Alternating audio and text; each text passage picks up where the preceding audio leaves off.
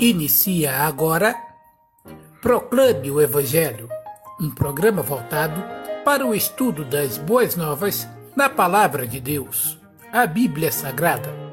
Produção e direção: Fábio Mazarotto. Locução: eu, Arcade. Se liga aí que vem Bíblia.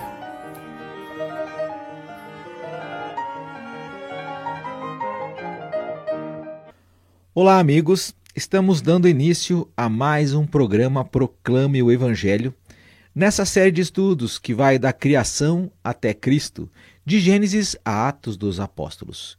E a principal pergunta que deve ser respondida para você mesmo é aonde você vai estar depois desta vida aqui. O que acontece com você depois da morte?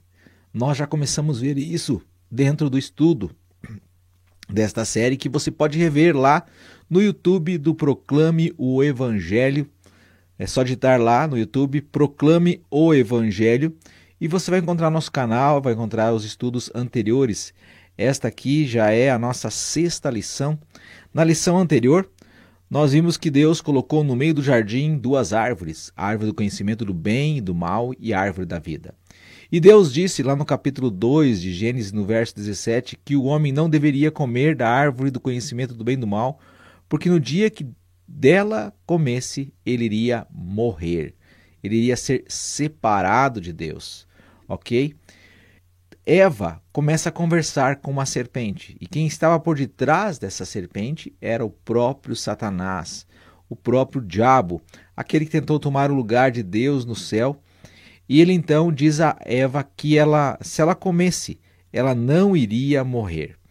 Então, a mulher tem que fazer uma escolha: ou crer naquilo que Deus disse, não coma, ou crer naquilo que o diabo disse, coma. Deus disse: não coma, você vai morrer. E o diabo disse: pode comer, você não vai morrer.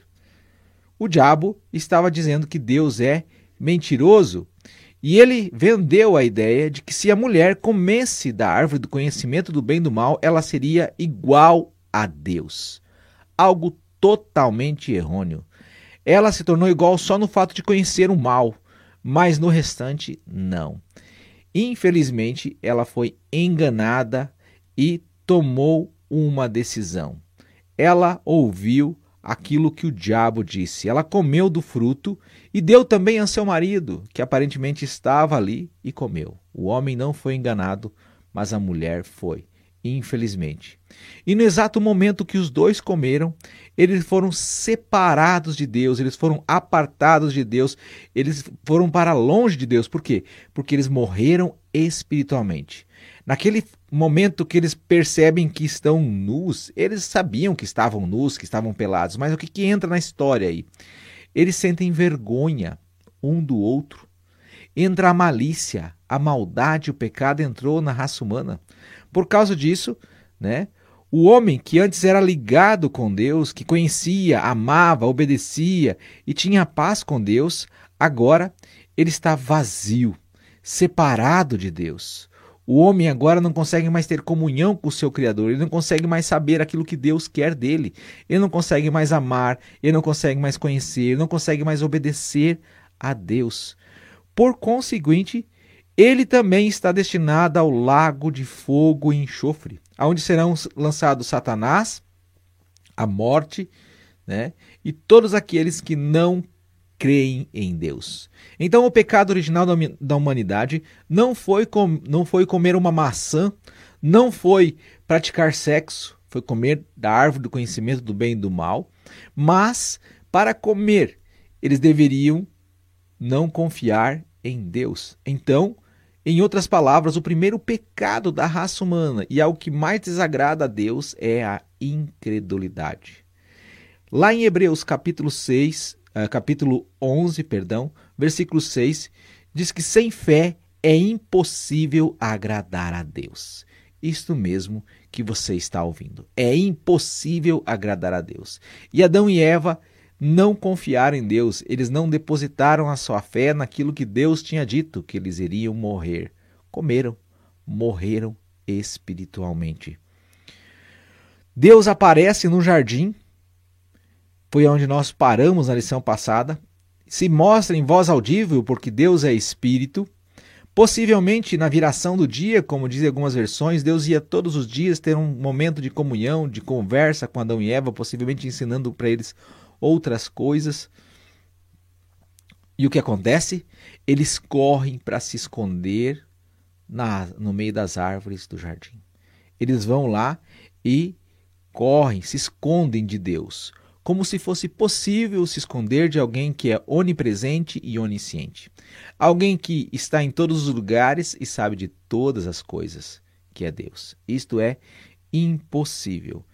E foi aí que nós paramos, Gênesis capítulo 3, no verso 9. Chamou o Senhor Deus ao homem e lhe perguntou: Onde estás? Ele respondeu: Ouvi a tua voz no jardim, e porque estava nu, tive medo e me escondi. Ouça bem, ele disse que estava nu, mas ele não tinha cozido, não tinham feito uh, roupas com folhas de figueira? Tinham ou não tinham? Tinham.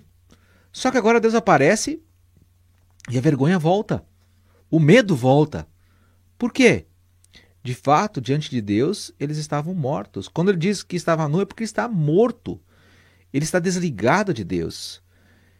E aí que mora o problema. Nós somos como Adão e Eva, mortos espiritualmente. Nós nascemos mortos espiritualmente. A conversa continua. Verso 10. Olha o que o homem né, respondeu a Deus. Ele respondeu: Ouvi a tua voz e porque estava nu, tive medo e me escondi. Ele reconhece, entre aspas, que ele tinha um problema. Mas Deus queria ver o homem de fato confessar a sua culpa, assumir o seu erro. Então, né, o homem que agora não queria, estava separado de Deus, ele precisava fazer algo que é importante, algo que demonstra uh, arrependimento. Deus queria que houvesse uma mudança de pensamento e atitude com relação a o que Adão tinha feito. Deus queria que Adão reconhecesse a sua desobediência. Adão e Eva tentaram resolver o problema do seu jeito, como eu falei anteriormente. Eles fizeram para si, né, com folhas de figueira, eles fizeram uma roupa. E na frente um do outro estava tudo tranquilo, estava tudo perfeito. Mas na frente de Deus isso não resolveu. Eles reconhecem que estão, estão nus. E a religião humana faz a mesma coisa. Na frente dos outros homens, aquela pessoa que é religiosa é uma perfe pessoa perfeita. Ela é uma pessoa boa. Ela, ela está agradando a Deus, entre aspas, e as pessoas levam ela em consideração.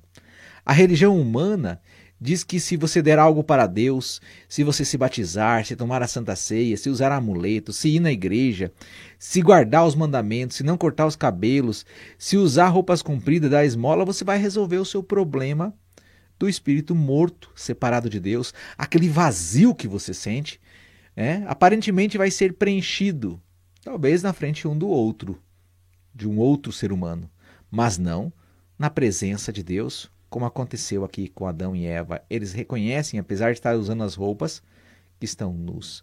O problema não foi resolvido. Só Deus tem poder para resolver esse problema. E aqui é importante dizer que religião vem do latim religare e tem o significado de religação. É o homem tentando se religar novamente a Deus, tentando uh, fazer a vontade de Deus. E isso não ocorre com a raça humana. Infelizmente, um galho seco de uma árvore não pode se religar a Deus. Quando o homem morreu espiritualmente, ele foi desligado de Deus, assim como um galho de uma árvore é desligado da árvore. O galho está morto, apesar de verde, ele vai murchar, secar e, por consequência, nós já sabemos o que se faz com galho seco: fogo, lago de fogo e enxofre. A religião humana, as folhas de figueira ali, nada são mais do que plano de quem? Do homem. Feito por quem? Pelo homem. Será que Deus vai aceitar? Será que Deus vai aceitar isso? Deus não aceita. Nós veremos na sequência. Olha só o que diz o verso 11: Perguntou-lhe Deus: Quem te fez saber que estavas nu? Comeste da árvore que te ordenei que não comesses? Deus faz uma pergunta. Deus está aqui vendo se Adão vai, se, uh, vai aceitar a responsabilidade dele, se ele vai reconhecer o seu erro. Deus busca arrependimento, como nós já acabamos de ver, mudança de pensamento e atitude. Mas veja qual é a resposta de Adão. Será que ele vai assumir o papel de homem da casa? Verso 12. Então disse o homem: A mulher que me deste por esposa, ela me deu da árvore e eu comi. Em quem é que Adão coloca a culpa? Na mulher. Não, não, não, não é na mulher, não. Veja só, antes de pôr a culpa na mulher, o homem coloca a culpa em quem? No verso 12? Em Deus. Então disse o homem: A mulher que me destes por esposa. Isto mesmo. A mulher que me deste por esposa. O Senhor é culpado. A culpa é minha e eu coloco ela em quem eu quiser. Esse é um ditado da minha esposa. E esse essa é de fato a síndrome de Adão que toda a humanidade tem.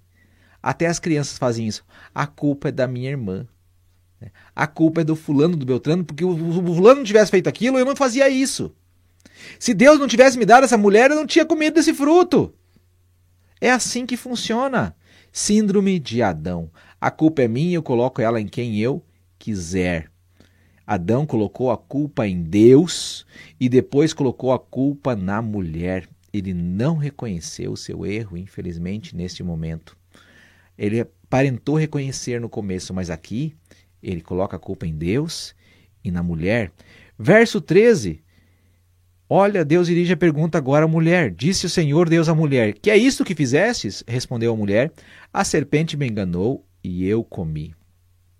Ah, a mulher também não reconhece, né? Ela diz que foi enganada, de certa forma, foi. E ela então coloca a culpa na serpente. A partir daqui, Deus vai começar a tratar especificamente e individualmente com cada um dos personagens envolvidos nesta história que é real e sem ela o restante da Bíblia não tem sentido nem significado. Ok? Nós já vamos entender por quê. Porque aqui nasce, nesse texto, uma promessa que se cumpre muito tempo depois e que pode livrar a raça humana da perdição eterna no lago de fogo e enxofre. Olha só o verso 14. Então o Senhor disse à serpente: Visto que isso fizestes, maldita és entre todos os animais domésticos, e o és entre todos os animais selváticos. Rastejarás sobre o teu ventre e comerás pó todos os dias da tua vida. Deus dá sentença aqui à cobra. Ela tinha pernas, agora não tem mais. Ela foi amaldiçoada por Deus. No verso 15, Deus dá a sentença e trata com quem estava por detrás da serpente que nós vimos, que era Satanás. Ele diz o quê? Porém inimizade entre ti e a mulher, entre a tua descendência e o seu descendente. Este te ferirá a cabeça e tu lhe ferirás o calcanhar. Algumas versões vão trazer aqui semente ou descendente da mulher, né? Mas semente é literalmente semente. Então, no contexto linguístico hebraico, no original, é semente da mulher. E não está falando de todos que viriam da mulher, mas de uma pessoa específica. Todo mundo sabe que a mulher não tem a semente. Quem tem a semente é o homem, o espermatozoide. E isso no hebraico era inadmissível colocar a semente da mulher inadmissível e é o único lugar onde isso aparece. Em outros lugares aparece a semente de Abraão, tá? Como descendência ou a semente de Adão como a descendência com respeito ao homem, mas com respeito à semente da mulher, este é o único caso. Essa pessoa que viria da semente da mulher, ele nasceria sem participação de um pai humano. Uma mulher teria um filho sem participação de um homem. Aqui nós vemos que Satanás está oculto. Quando fala ali, por inimizade entre ti, Satanás está oculto. A mulher aqui é descendente do povo, o povo judeu, entre o qual uma virgem, que você já sabe quem é, deu à luz, iria dar à luz, porque nós estamos no passado, mas já deu à luz a um filho que você sabe o nome também de quem é. Qual é a única mulher virgem que deu à luz um filho sem pai humano? Você sabe, certo? Diz que a descendência desse povo que crê e segue Satanás ali teria atrito entre eles, briga, discórdia, né? E o descendente, um povo, uma pessoa que crê e segue a Deus e o seu plano, e depois a, a semente única que nasce sem pai humano, que você sabe também quem é ou não sabe. Quem é que nasceu de uma virgem há cerca de dois mil anos atrás? Hã? Quem é que destruiu a morte, ressuscitou ao terceiro dia? Claro, você já sabe o nome. Não sabe ainda? Continue o estudo. Vamos lá. Tu, Satanás, né, ferirá o calcanhar dele, mas ele ferirá o quê? A cabeça. Como é que se mata uma cobra? Esmaga a cabeça.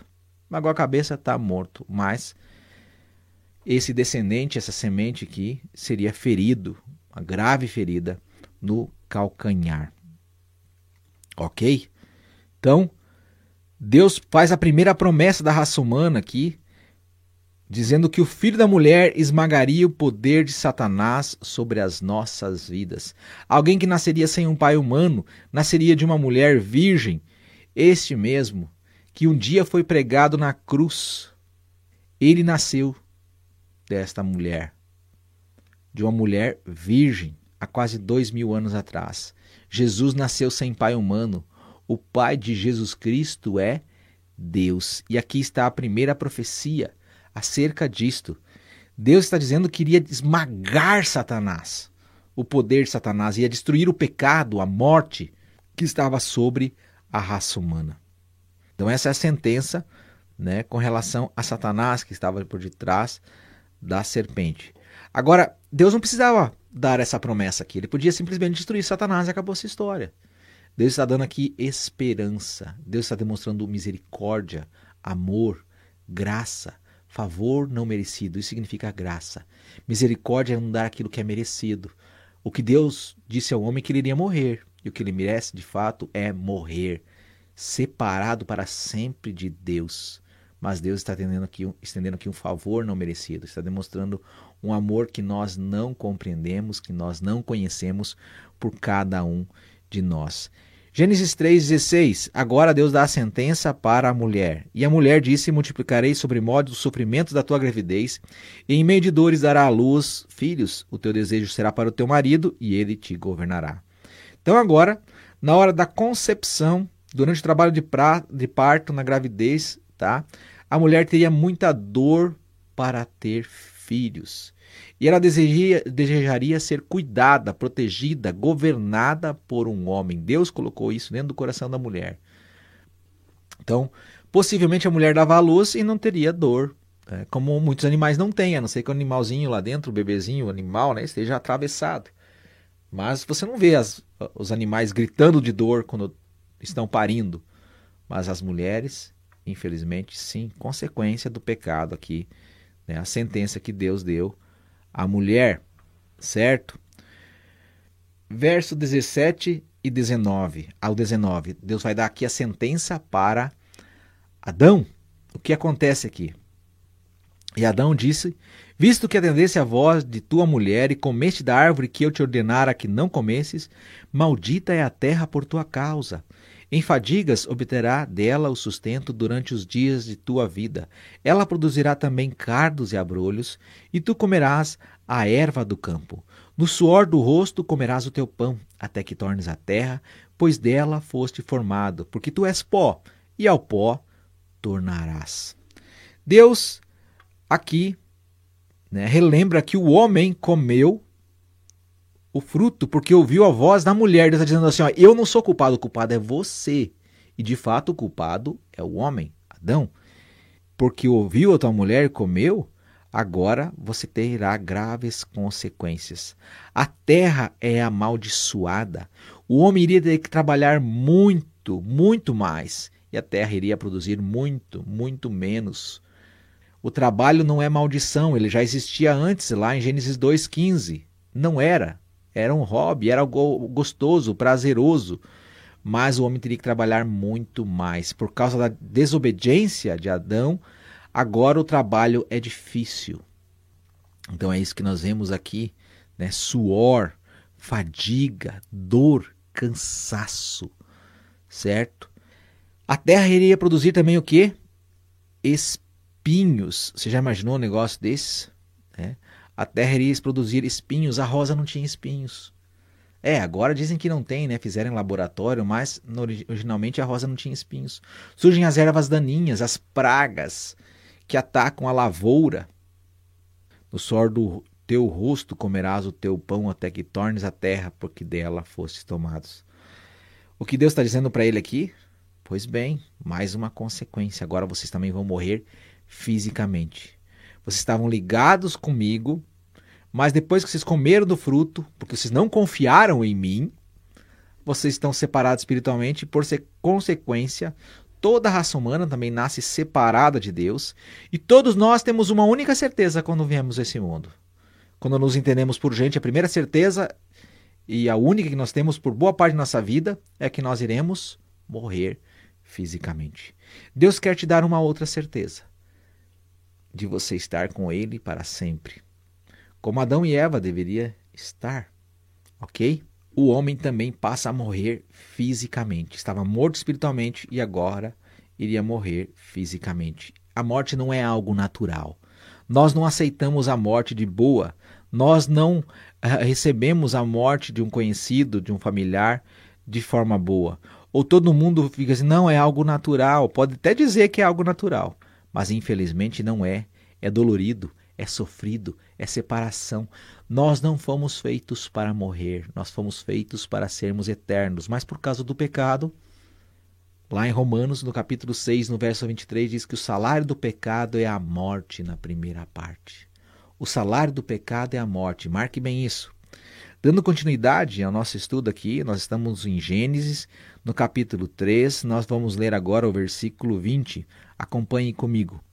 E deu o homem o nome de Eva, sua mulher, por ser a mãe de todos os seres viventes. Esse também é o significado do nome Eva, mãe de todos os seres viventes. E isso é algo muito importante, porque a ciência chegou na década de 90 à conclusão que toda a raça humana descendeu de uma única mulher, de um único casal. Mas eles não dizem que é Adão e Eva. O projeto Genoma, pesquisa, chegou a essa conclusão. Entra no Google, pesquisa Projeto Genoma, onde foi mapeado todos os genes da raça humana. Gasta uma fortuna para fazer essa pesquisa e para chegar a essa conclusão que a Bíblia já dizia há alguns milhares de anos, que o homem, né, a raça humana, veio de um único casal, de uma única mulher, Eva, a mãe de todos os seres viventes. Dela se origina toda a raça humana. Vamos aí para o versículo 21. Fez o Senhor Deus vestimentas de pele para Adão e sua mulher e os vestiu. E aqui é muito importante. Para fazer uma vestimenta de pele, certo? Deus teria que matar um animalzinho. E ele matou o animal para fazer essa roupa de pele. Lembrando que ainda não havia morte física, só eles teriam morto, estavam mortos espiritualmente. Agora Deus mata um animal na frente deles. Morte física, consequência do pecado. Agora a pergunta que fica para nós: Deus fez as vestes, a Bíblia fala, né? Deus os vestiu. Então, uh, eles teriam que fazer o que com aquelas roupas de figueira para Deus vesti-los? Jogar fora. Para que Deus possa de fato salvar Adão e Eva, salvar a raça humana que está separada de Deus, é necessário que você pare de confiar naquelas coisas que você acha que vão te levar até Deus, que vão te salvar, que vão te garantir um lugar no céu, e passe a confiar naquilo que Deus fala na sua palavra. Ele prometeu que enviaria alguém que esmagaria o poder de Satanás. Agora ele ilustra que esse alguém é o inocente através desse animal. Esse animal não devia nada. O que, que ele fez para morrer no lugar de Adão e Eva? Nada. O que que aquele descendente da mulher tinha feito para morrer, para pagar pelos nossos pecados? Nada. Certo? O salário do pecado é a morte. Romanos 6,23. Mas o dom gratuito de Deus é a vida eterna em quem? Leia lá. Abra sua Bíblia. Não perca essa oportunidade. Dando continuidade aqui. No tempo de Adão e Eva não havia igreja, não havia Bíblia, não havia pastor, não havia padre, não tinha mandamento, não tinha batismo, não tinha santa ceia, regras, rituais, religiões, tradições. Eles só tinham a promessa que Deus enviaria um libertador, a semente da mulher que esmagaria o poder de Satanás, que esmagaria a cabeça da serpente, que destruiria a morte, o pecado e Satanás. Era a única coisa que eles tinham. E essa promessa é válida até hoje. Eu não estou dizendo que essas coisas que eu citei aqui são ruins, elas até são boas, mas elas não podem resolver o problema do pecado do homem. Elas não têm esse poder, quem resolve é aquele que Deus prometeu que enviaria, aquele libertador. Deus está apontando para alguém que você deve confiar totalmente, 100%. Fé é certeza das coisas que não se veem. E Deus prometeu que enviaria alguém que nasceria de uma mulher sem pai humano. Esse alguém nasceu, esse alguém morreu, esse alguém ressuscitou, esse alguém lhe dá vida eterna. Eu já até disse o nome dele dentro desse estudo aqui. Gênesis capítulo 3, para nós concluirmos hoje, do verso 22 ao verso 24. Então disse o Senhor Deus: Eis que o homem se tornou como um de nós, conhecedor do bem e do mal, assim que não estenda a mão e tome também da árvore da vida, e coma e viva eternamente. O Senhor Deus, por isso, o lançou fora do jardim do Éden, a fim de lavrar a terra de que fora tomado. E expulso o homem, colocou querubins ao oriente do jardim do Éden, e o refugir de uma espada flamejante, ou uma espada que se revolvia para guardar o caminho da árvore da vida. Outra consequência do pecado de Adão e Eva, agora são expulsos do jardim do Éden, o jardim de delícias. Por quê? Porque eles tinham que trabalhar agora para comer. E ali no jardim tinha toda sorte de frutas, era só pegar e comer. Então agora estão expulsos. Deus coloca anjos, Deus coloca uma espada ao redor da árvore da vida. Né? Nas próximas lições nós vamos saber onde é que foi parar essa árvore da vida, que não existe mais, era uma única espécie, era uma única árvore. Nós vamos ver também o que acontece com Adão e Eva fora do jardim do Éden. Isso é muito importante. Mas para que você não se esqueça, Deus prometeu que enviaria um Salvador, alguém que esmagaria o poder de Satanás sobre as nossas vidas. E você pode fazer uma escolha hoje de confiar nesse libertador, nesse Salvador, nesse inocente que morreria no lugar do culpado, no meu e no seu, porque o salário do pecado é a morte. Confie no que a Bíblia diz. Não confie em padre, não confie em religião, não confie em mandamento, não confie nem em mim. Confie naquilo que Deus fala na sua palavra de Deus. Na próxima lição, nós veremos então a sequência dessa história. Os filhos que nascerão Adão e Eva, o que irá acontecer com eles, como a raça humana vai se comportar e como Deus vai interagir então com a raça humana. Um grande e forte abraço. Até o nosso, a nossa próxima lição. Você acabou de ouvir Proclame o Evangelho, proclamando as boas novas da Palavra de Deus. Este conteúdo também estará disponível em nosso canal no YouTube, Proclame o Evangelho, e no Spotify da Rádio Oeste Cristã e RWRCA, Rede de Web Rádios Cristãs Amigas. Inscreva-se e siga-nos nestas redes sociais, além do Facebook do Proclame o Evangelho, para ficar por dentro dos nossos conteúdos. Até o próximo programa.